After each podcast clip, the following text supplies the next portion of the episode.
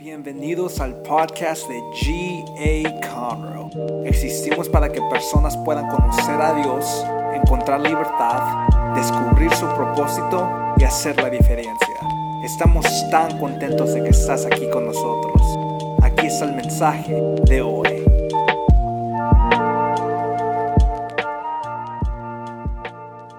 Vamos a estar dando inicio a una nueva serie que sé que, mire, a mí me ha bendecido. Terminamos nuestra serie anterior que fue de tremenda, tremenda bendición y sé que esta serie nueva también va a bendecirte.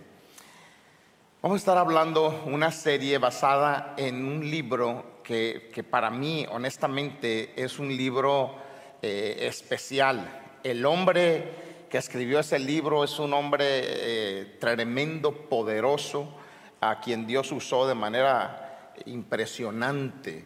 Entonces vamos a estar hablando basados en la vida de Daniel. Le dije que yo soy un predicador del Antiguo Testamento, pero eh, creo sin duda alguna que los principios, los valores bíblicos no cambian. Son, Dios dijo, yo soy el mismo de ayer, soy el mismo de hoy y soy el mismo de siempre. Yo no cambio. El hombre sí cambia, pero nosotros, eh, eh, el hombre cambia, pero Dios no cambia. Dios sigue siendo siempre Dios. Entonces, ¿cómo podemos vivir en el temor de Dios en medio de una generación que no le teme a Dios? Cuando la cultura cambia, ¿qué hacemos? Mire, estamos viviendo en un tiempo difícil. La cultura está cambiando de una manera radical, radical. Lo que estamos viendo hoy no es lo mismo que veíamos, bueno, vamos, 1950, 1960, los 70. No, no es lo mismo de hace 50 años. No es la misma tecnología tampoco. ¿Cómo entonces vivir en el temor de Dios? Y cuando hablo de temor no me refiero al miedo, porque eso, eso no es. Nosotros no debemos de tenerle nunca miedo a Dios, porque Dios es bueno, Dios es amor. Entonces, en medio de esta generación tan terrible, ¿cómo podemos continuar con nuestra convicción cristiana, con nuestro amor hacia Dios? Personalmente creo que estamos viviendo en una generación donde la cultura se está alejando de Dios cada día más. Cada día más. La cultura se aleja. Daniel tuvo que enfrentar a una generación que es similar a la de hoy en día. Este libro de Daniel fue escrito precisamente por él, por Daniel. En el libro de Daniel siempre vemos que hay una batalla entre lo que Dios dice, lo que Dios dice, pero también en cuanto a lo que dice Babilonia, la cultura babilónica, lo que decía la cultura babilónica. Y él tenía que tomar una, una decisión una batalla. Y usted se va a dar cuenta ahorita por qué, porque ellos no tenían la misma libertad que tenemos nosotros hoy en día. Había caído en esclavitud. Pero quiero empezar en el capítulo 1, versículo, versículos del 1 en adelante, para que usted entienda. Hoy yo le voy a hablar, le voy a hablar eh, del capítulo 1 le voy a hablar la historia completa de lo que sucedió y cómo Dios hizo lo que hizo y por qué Dios dio favor a este hombre. Pero empecemos aquí. Mire cómo empieza. Durante el tercer año del reinado de Joacim, rey de Judá, llegó a Jerusalén el rey Nabucodonosor de Babilonia y la sitió. El Señor le dio la victoria sobre el rey Joacim de Judá y le permitió llevarse algunos de los objetos sagrados del templo de Dios. Así que Nabucodonosor se los llevó a Babilonia y los puso en la casa del tesoro del templo de su Dios. Quiero que note una cosa. El templo de su Dios. Estamos hablando del Dios de Nabucodonosor. Y si usted ve en la pantalla, si usted ve, era su Dios de él, un Dios pagano. Lo puede notar, la D está en minúscula. Luego el rey ordenó a Aspenaz, jefe del Estado Mayor, que trajera al palacio algunos de los jóvenes de algunos de los algunos de los jóvenes de la familia real de Judá y de otras familias nobles que habían sido llevados a Babilonia como cautivos. Selecciona solo a jóvenes sanos, fuertes y bien parecidos, les dijo. Asegúrate de que sean instruidos en todas las ramas del saber que estén dotados en conocimiento y que sean también de buen juicio, que sean aptos para servir en el palacio real. Enseña a estos jóvenes el idioma y la literatura de Babilonia. El rey les asignó una ración diaria de comida y del vino que provenía de su propia cocina. Debían recibir entrenamiento por tres años y después entrarían al servicio real. Daniel, Ananías, Misael y Azarías fueron cuatro de los jóvenes seleccionados, todos de la tribu de Judá. Estos cuatro muchachos, o estos son los cuatro muchachos que vamos a estudiar. Fueron otros más, pero estos fueron cuatro muchachos especiales que se hacen, se hacen notar en la Biblia y que son de gran inspiración hoy, hasta el día de hoy, a pesar de que eso sucedió miles de años atrás. Ellos de pronto se encuentran con una cultura, estos jóvenes hebreos, se encuentran con una cultura que les está pidiendo hacer algo que, ellos no quieren hacer, que, que de por sí sus convicciones para ellos era algo ilícito, era algo inaceptable. Entonces, la pregunta surge, o la pregunta que surge es la siguiente. ¿Qué hacemos cuando la cultura cambia? Para ellos fue, fue un cambio radical, total, un cambio completo. ¿Qué hacemos nosotros cuando la cultura está cambiando? ¿Cambiaremos nosotros igual con la cultura?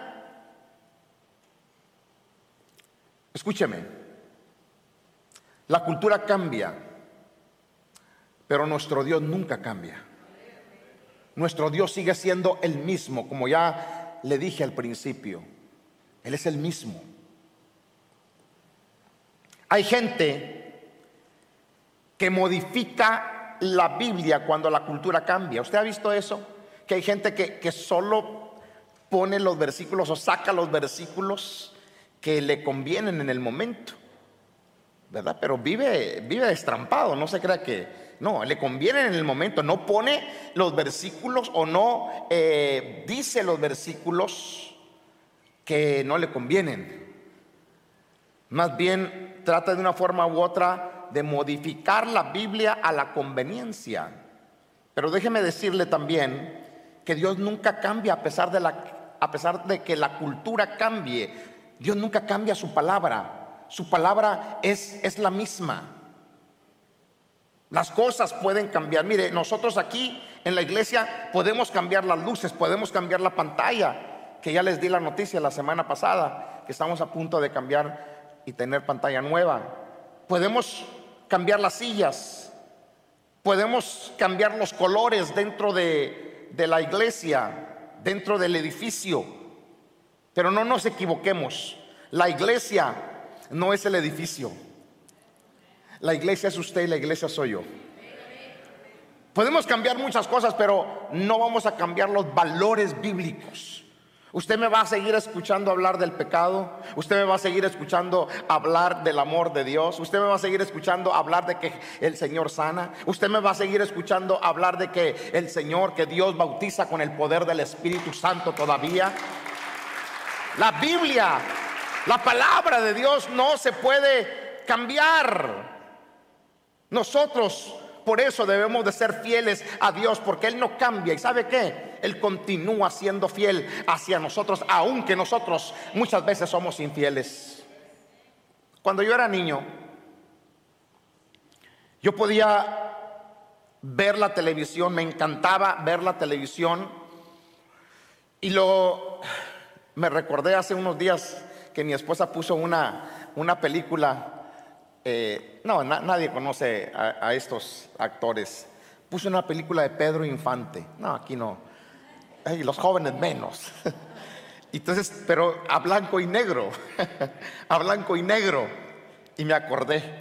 Y yo me recuerdo cuando era niño que todo lo que yo veía era esposo, esposa, novio, novia y hoy día es tan común, tan común el andar en la calle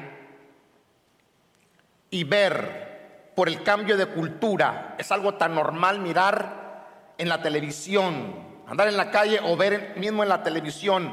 Novio con novio, novia y novia, es decir, hombre con hombre, mujer con mujer Mire, yo, yo, yo respeto lo que la gente quiera hacer. Yo no voy a entrar en esto, la verdad. Yo tengo mis propias convicciones y yo, yo respeto lo que la gente quiera decidir hacer. Pero hay cosas que no importa qué es lo que tú hagas o digas o en qué te quieras escudar, la Biblia no lo avala. La Biblia no, no, no, no lo acepta. Y no es una cuestión personal mía, pero hay cosas que así son. Así que la pregunta es, ¿qué es lo que hace uno cuando la cultura cambia? Mire, la verdad es que hay cosas que en realidad sí nos deberían de molestar. Hay muchos que fuman lo que quieren fumar, miran lo que quieren mirar, hacen lo que ellos quieren hacer, porque posiblemente no les molesta, a ustedes no les molesta, o hay personas que no les molesta. La pregunta es, y esta es la pregunta que debería de hacerte, ¿le molestará a Dios lo que estamos haciendo? O sea, hay gente que dice, it really doesn't bother me, it don't bother me. No, la pregunta sería, Does it bother God? ¿Le, ¿A Dios le molestará? ¿Me molestará al Señor? Mi advertencia es que pensemos en esto. Lo que yo no le puedo decir a usted, y mire, yo le estaba diciendo temprano en el primer servicio a la gente que mi esposa y yo por muchos años, por muchos años, nosotros le decíamos, le predicábamos a la gente y nos preocupábamos. Ay, es que fulanito anda mal, es que anda chueco, es que anda chueca, es que hermana así no se hace, es que nos abrumábamos. Hasta que nosotros nos pusimos a pensar, en realidad era un error nuestro. Porque nos pusimos a pensar, si Dios no los ha podido cambiar, si ellos no le hacen caso ni al Espíritu Santo, a Dios, al Espíritu Santo, a Jesús, nos van a hacer caso a nosotros. Además, ¿sabe qué? Mi trabajo y el trabajo de mi esposa, el trabajo pastoral nuestro, es conectarlos a Dios.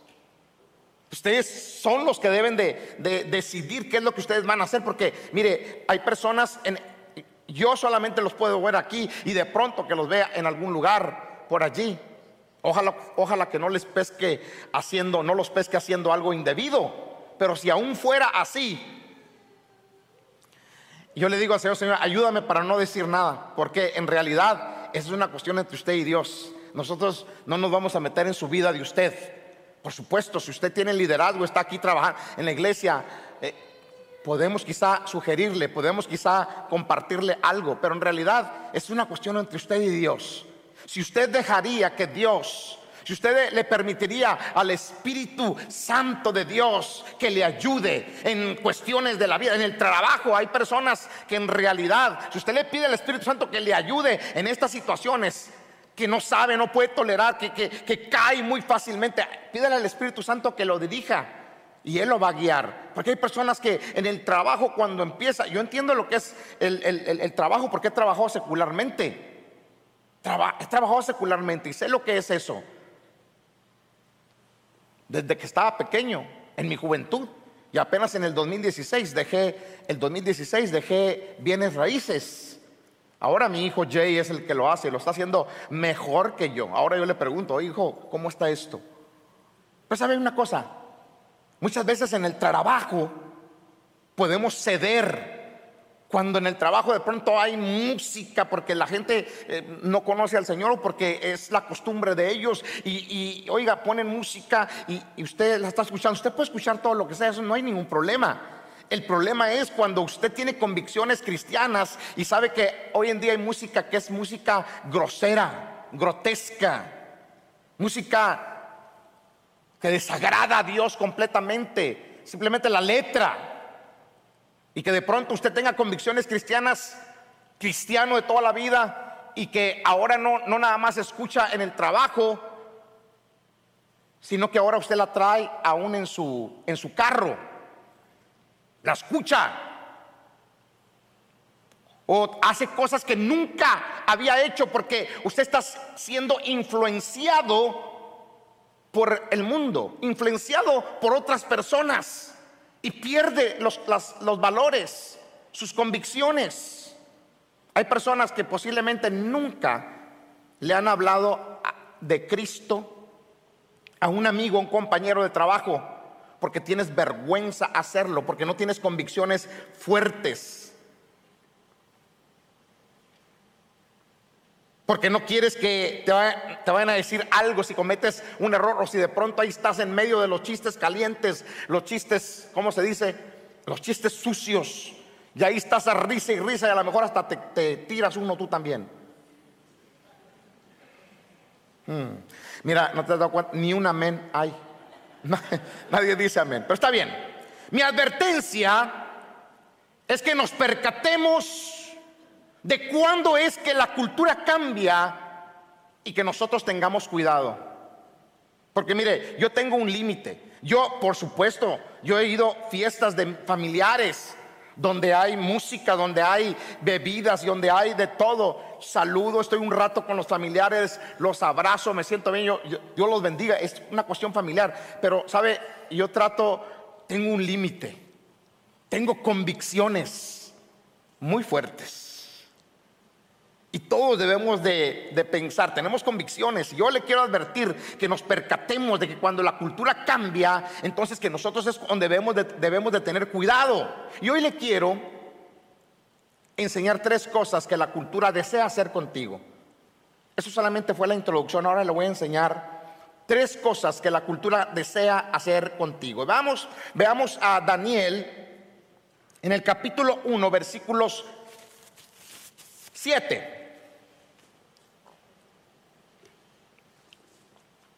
Dice, el jefe del Estado Mayor les dio nuevos nombres babilónicos. A Daniel lo llamó Belsasar. Ananías lo llamó Sadrach. A Misael lo llamó Mesac. Y a Azarías lo llamó Abednego. Cuando la cultura cambia, la primer meta de la cultura es que va a intentar cambiar tu nombre. Va a tratar de cambiar tu nombre, es decir, va a tratar de cambiar tu identidad. He dicho muchas veces, todavía los respeto y los amo, hermanos. Conozco cristianos que vienen de su casa, que eran unos niños, unas niñas, para mí niños son jóvenes, 15, 20, veintitantos años, que venían limpios de su país. México, El Salvador, Honduras, Guatemala, Centro, Suramérica, el Caribe, no importa dónde venías. Limpio, con todo el Evangelio dentro de ti, el Evangelio de Dios, llamado por Dios, algunos hijos de pastores. Y llegaron aquí, la cultura los cambió. Llegaron aquí y miren, esto los cambió. Esto los cambió. Ya no son los mismos. Ya hay prioridades diferentes. Lo primero que la cultura intentará hacer es cambiar tu identidad. Quiere cambiarte exactamente como este mundo quiere que tú seas. Acá en Estados Unidos sabe que es, no se confunda la gente que está viéndome de, otro país. Acá en Estados Unidos, el que no trabaja se cumple la palabra, no come. Pero hay gente que se va a un extremo. Trabaja, trabaja, trabaja, trabaja duro 24/7. O estoy exagerando, pero toda la semana. Si el domingo los, les van a pagar y para bañar un perro, se van a bañar el perro, que le den 10 dólares, aunque sea. No fui a la iglesia, pero me gané 10 dólares. ¿Por qué? Porque la cultura es así. Hay chamba, hay gente que siete días a la semana trabajando. Lo primero que quiere hacer el mundo acá en Estados Unidos es cambiarte la cultura, cambiarte, que seas como ellos. ¿Y sabe qué es esto, hermano? Todo es un ataque al plan de Dios para tu vida. Es un ataque al plan de Dios para tu vida y para mi vida.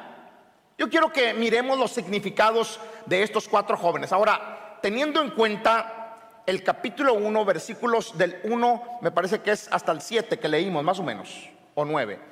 Pero escucha esto. Tomando en cuenta que estos jóvenes venían, venían de Judá, con sus convicciones claras, y de pronto los toman de rehenes, los, perdón, de, de esclavos y llegan a otro país. Y ahora de pronto se ven siendo escogidos, los escogen para estar o para ser súbditos especiales del rey. Escogen a Daniel. ¿Y sabe qué significa Daniel? Daniel, el nombre de Daniel significa Dios es mi juez. Y él iba por la vida diciendo, Dios es mi juez y doy gracias a Dios porque Dios es un Dios justo, justo. Y él entiende cuando estoy en la carne, cuando no lo quiero hacer. Dios es un Dios justo. Y me someto a Él porque sé que con los ojos cerrados, Él se encargará de mí justamente. Y de pronto llega a este país y le cambian el nombre por Belsasar. ¿Sabe qué quiere decir Belsasar?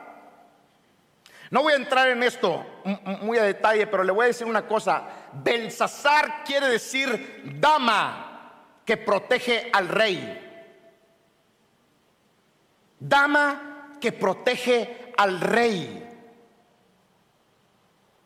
La diosa Bel, que era femenina.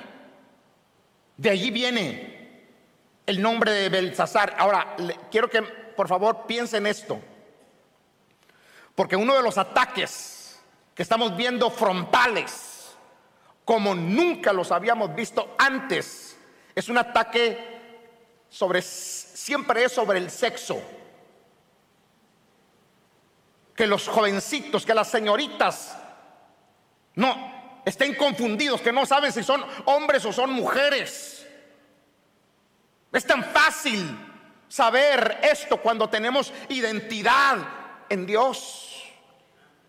Pero no es un juego, hay una confusión que el enemigo quiere traerte. Hoy en día hay que tener mucho cuidado porque eh, hay ciertos grupos que, que se molestan. Yo vi la otra vez alguien que no era hombre ni era mujer. Y entonces, ¿qué eres? Le, preguntó a alguien más. Y bueno, yo, yo podría decirle a usted, mire hermano, ¿sabe qué? Yo estoy en un garaje, en el garaje, en el garage de mi casa, pero no porque estoy en el garage de mi casa, soy un carro. Pues podemos pensar cualquier cosa. Solo, solo, es un, pensamiento para que usted tenga una idea. Que hoy en día ya no sabemos si él es señorita, señor o qué.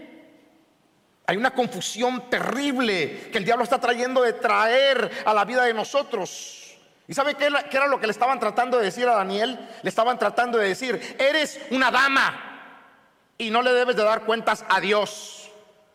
Nos debes de dar cuenta a nosotros. Porque la cultura de, de ese, de ese tiempo y aún hoy día la mujer no tenía voz ni voto porque el hombre era la cabeza, porque el hombre era, la cobertura. Y antes de ir a Dios, antes de ir cualquier cosa, a cualquier otra entidad, tenía que venir con el esposo. Entonces, estos, este, estos babilonios le dicen, tú ya no tienes que ir con Dios, tienes que venir con nosotros. Entonces, ¿qué es lo que hace la cultura? Intenta poner el enfoque en el hombre y no en Dios. No escuches a Dios. Te dicen, escucha a los hombres. Hay mucha gente que escucha a Instagram, hay gente que escucha a Facebook, escucha a TikTok, escucha media. Y basan su vida en lo que dice esta gente en vez de lo que dice la santa y sagrada palabra de Dios. En vez de lo que dice Dios. Yo te diría, no escuches al mundo. Escucha a Dios. Ananías, otro joven. El nombre de Ananías es Yahweh nos ha dado gracia. Es decir, Dios nos ha dado gracia. Soy un hombre lleno de la gracia de Dios. Es más, a donde quiera que yo voy, la gracia, el favor de Dios está conmigo. Y de Ananías le cambiaron el nombre de Sadrach. ¿Sabe qué quiere decir Sadrach? Sadrach quiere decir tengo miedo de Dios. ¿Cómo así?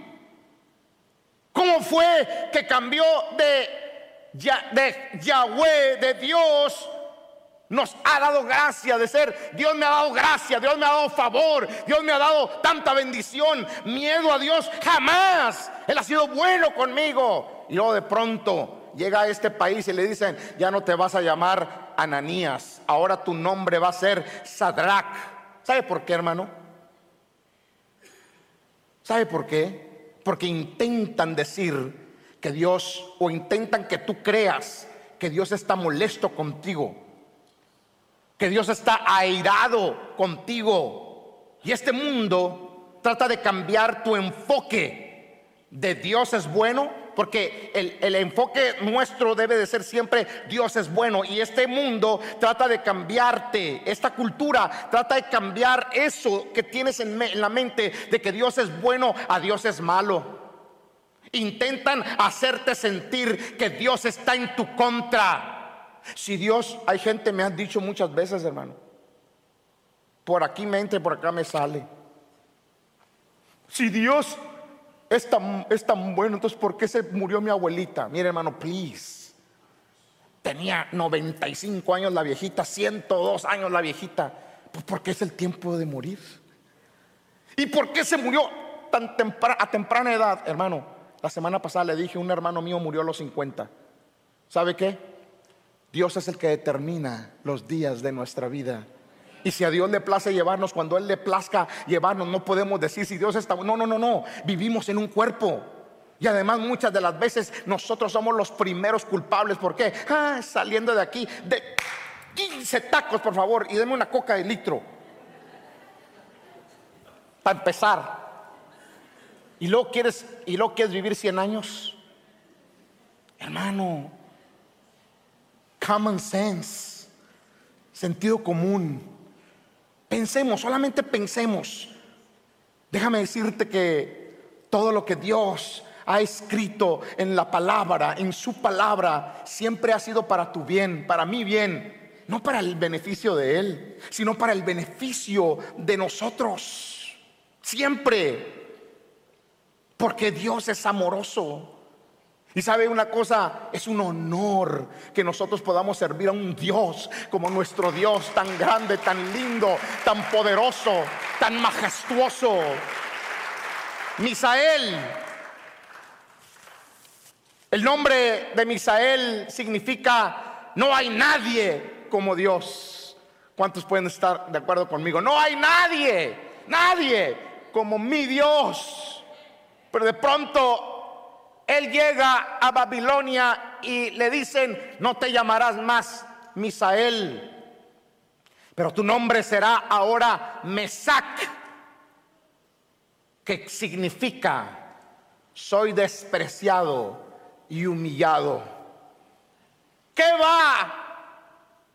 ¿Qué tiene que ver eso con el nombre de Misael que dice no hay nadie como mi Dios? Y él podía decir siempre como mi Dios, ninguno, mi Dios es bueno, mi Dios, mi Dios me ama a pesar de, de lo que yo haga, a pesar de mis errores, mi Dios es maravilloso.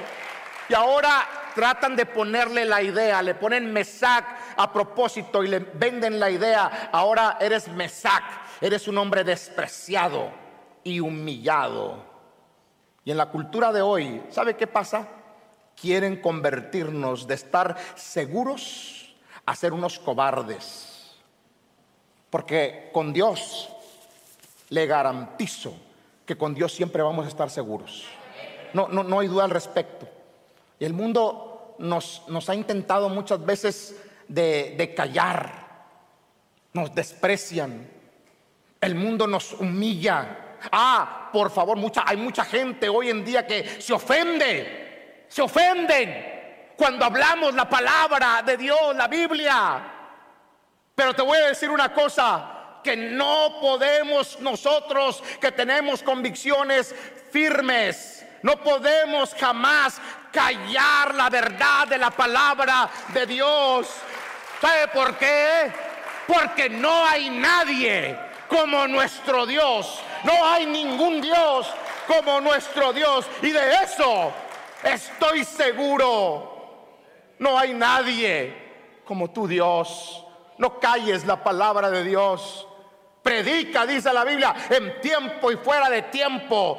Tú y yo tenemos la respuesta de bendición para mucha gente allá afuera. No le tenga miedo a la gente. Dígale al Señor, Señor, ya no vivo yo, mas Cristo vive en mí. Y lo que antes vivía en la carne, ahora lo vivo en la fe del Hijo de Dios quien me amó y se entregó a sí mismo por mí. El último joven era Azarías. Azarías dice, Yahweh me ha ayudado. Dios siempre me ayuda, Dios está conmigo. Y de pronto le cambian el nombre a Abednego. ¿Sabe qué quiere decir Abednego? Sirviente de Nebo. Porque el plan del enemigo es cambiar tu mente de ser hijo a esclavo. Y eso es lo que quiere hacerte el enemigo acá. La cultura de hoy. Hay gente que está esclavizada al trabajo. Hay gente que está esclavizada a Miria. ¿Qué es Miria? Facebook, Instagram, TikTok y yo qué sé, YouTube, etcétera esclavizada. No hay un instante que pueden trabajar un poquito, pero en el momento están viendo, en cualquier oportunidad están viendo ya su teléfono porque están esclavizados.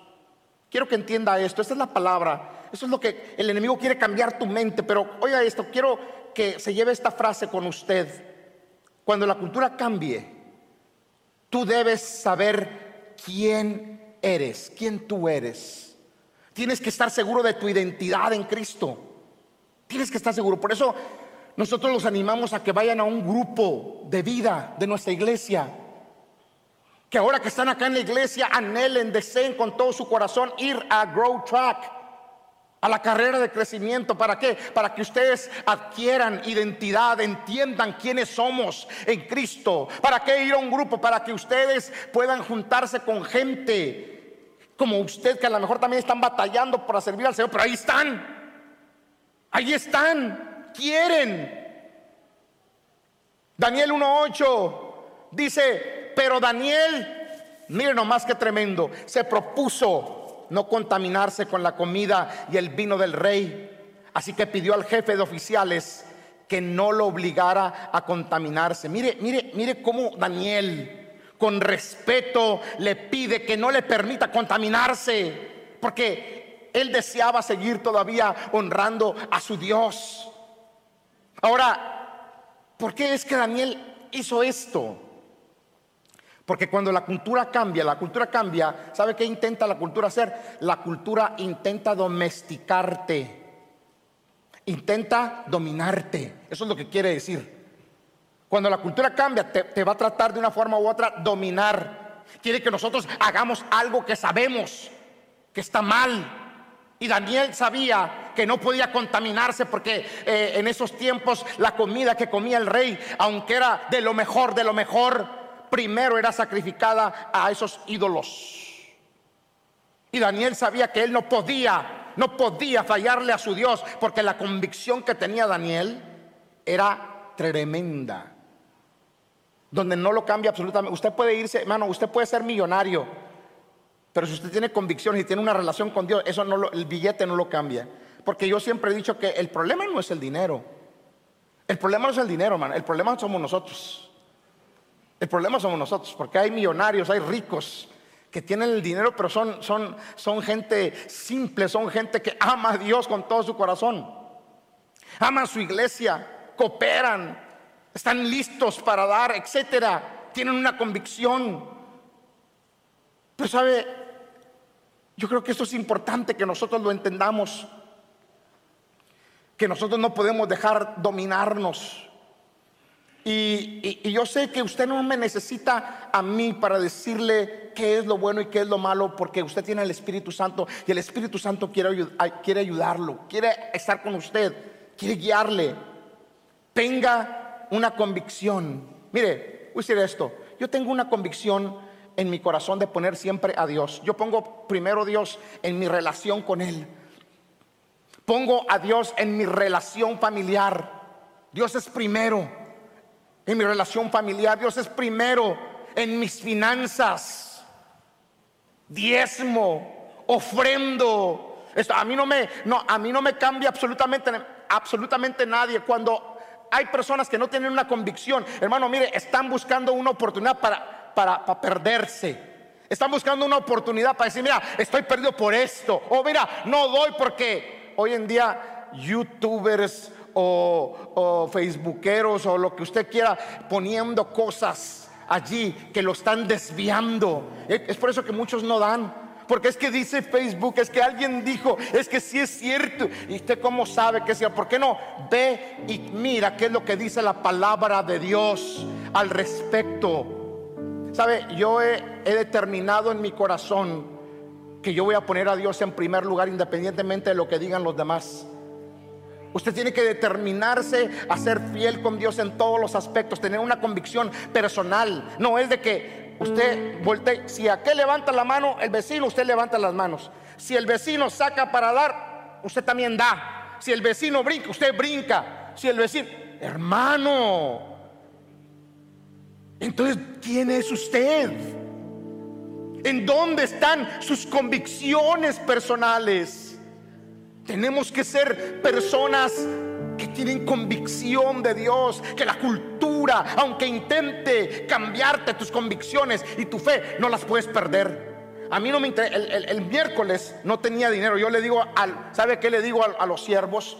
a los siervos allá atrás que andan levantando la ofrenda cuando levantamos la ofrenda, porque lo que hacían era que nos pasaban a nosotros, a la familia pastoral, nos pasaban y se iban de allá. Le digo, no, no, no, no, no, no. Venga porque yo siempre tengo algo que dar. Y si no tengo, como el miércoles que no tenía, ni tampoco traía mi, credit card, ¿sabe? Hoy en la mañana di dos veces. Di el de hoy en la mañana, ofrenda, y di ofrenda del miércoles pasado. No porque, porque yo tengo convicciones, no porque alguien me presionó. Y si yo no vengo por un mes, como ha pasado, que me, nos hemos ido en sabático, aguardo mis diezmos de un mes y mis ofrendas de un mes, porque tengo convicciones. Otra cosa, cuando la cultura cambia, nunca pierda sus convicciones. Tenemos al Espíritu Santo y permitámosle que Él nos ayude y nos hable lo que es correcto y nos dirija en nuestra vida. Dios, Dios siempre nos dará influencia cuando nosotros decidimos vivir por Dios y no por la cultura.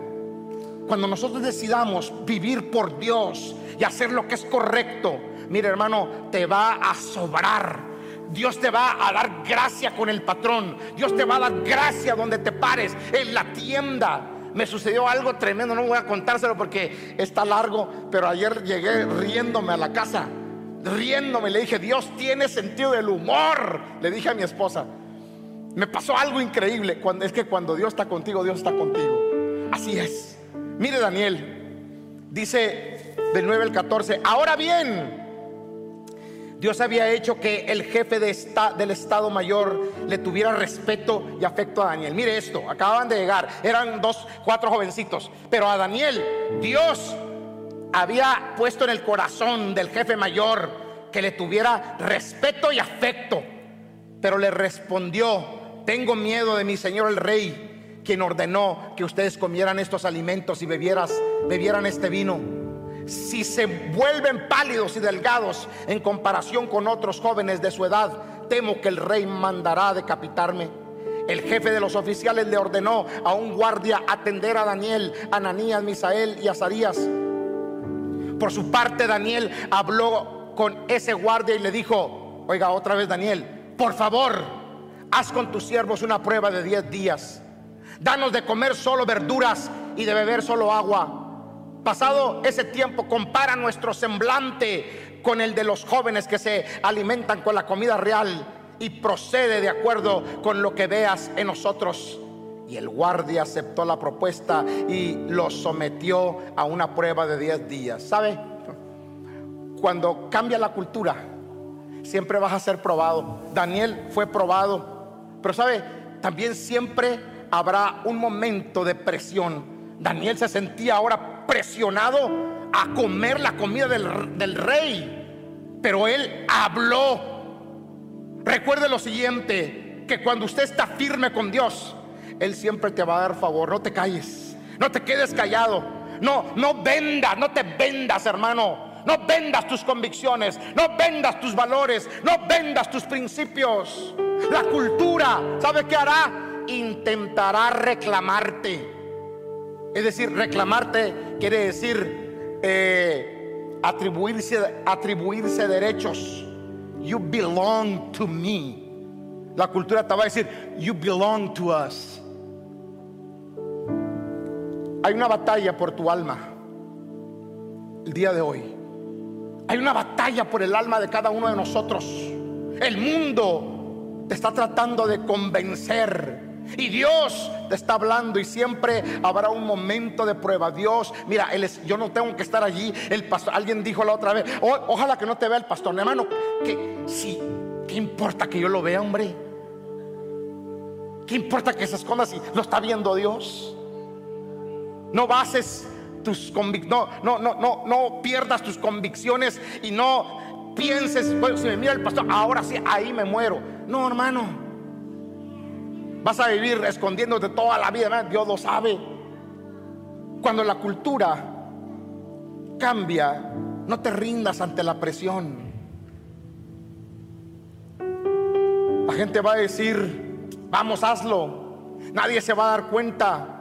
¿Y sabe cuál es la respuesta? Nunca cedas. Lucha.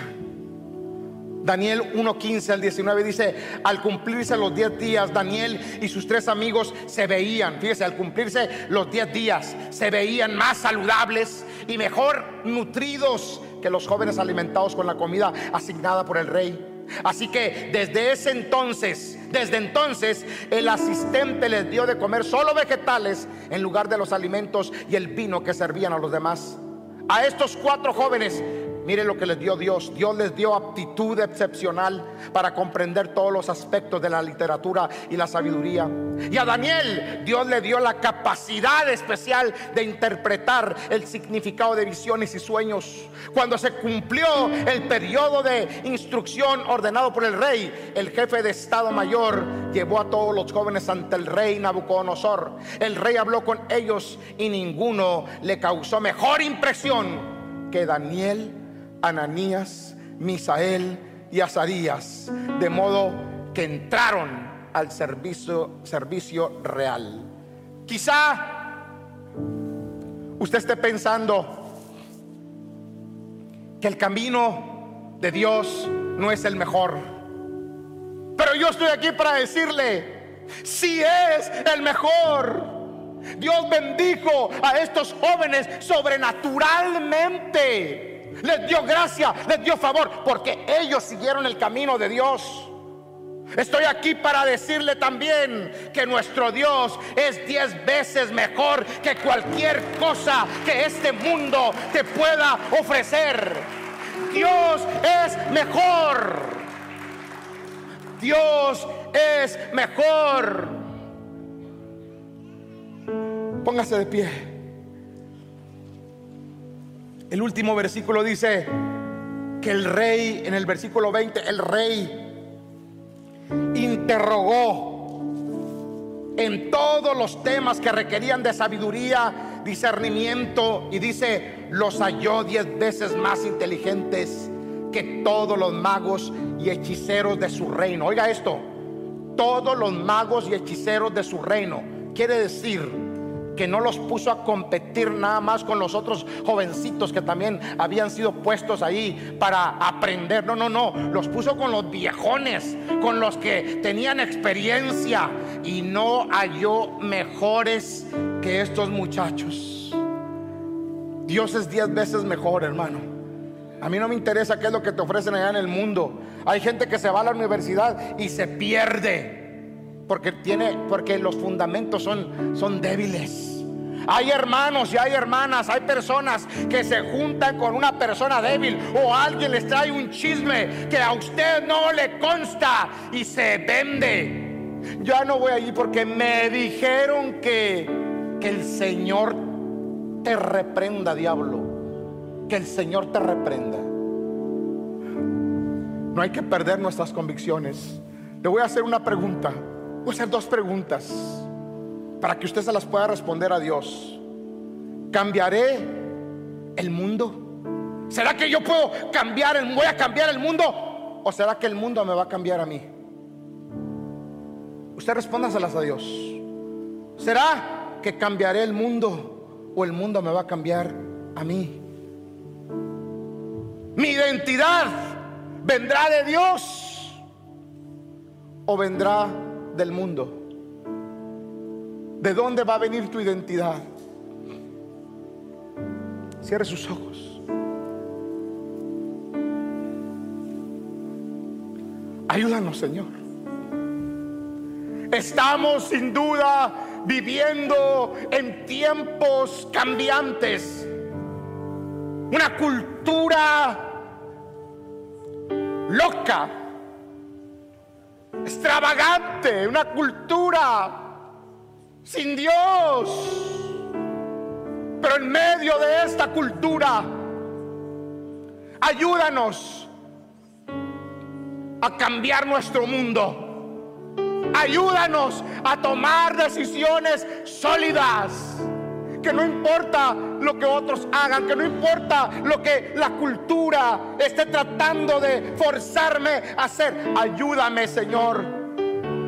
Si usted de verdad quiere, quiere cambiar, si usted de verdad quiere, quiere tener un cambio, quiero que ore conmigo en esta mañana y le diga, Señor Jesús, necesito que me ayudes. Necesito que me des más valor, más osadía para poder hacer las cosas bien, para poder seguirte a ti y no al mundo. Señor, te pido perdón. Dígale, dígale. Señor Jesús, repita, perdóname. Ven y entra en mi corazón. Hazme una persona con convicciones fuertes, valores con una relación tan fuerte y apegada contigo que no me deje vencer por nada ni por nadie, como Daniel, como estos cuatro jóvenes. Entra en mi corazón, Jesús. Anota mi nombre en el libro de la vida y que de aquí en adelante yo pueda ser tu siervo fiel. Ayúdame Dios te necesito. Levante sus manos y dígale, te necesito, te necesito. Hable con Dios. Usted sabe qué es lo que usted tiene que hacer. ¿Qué es lo que usted tiene que hablar? Muchas gracias por escuchar.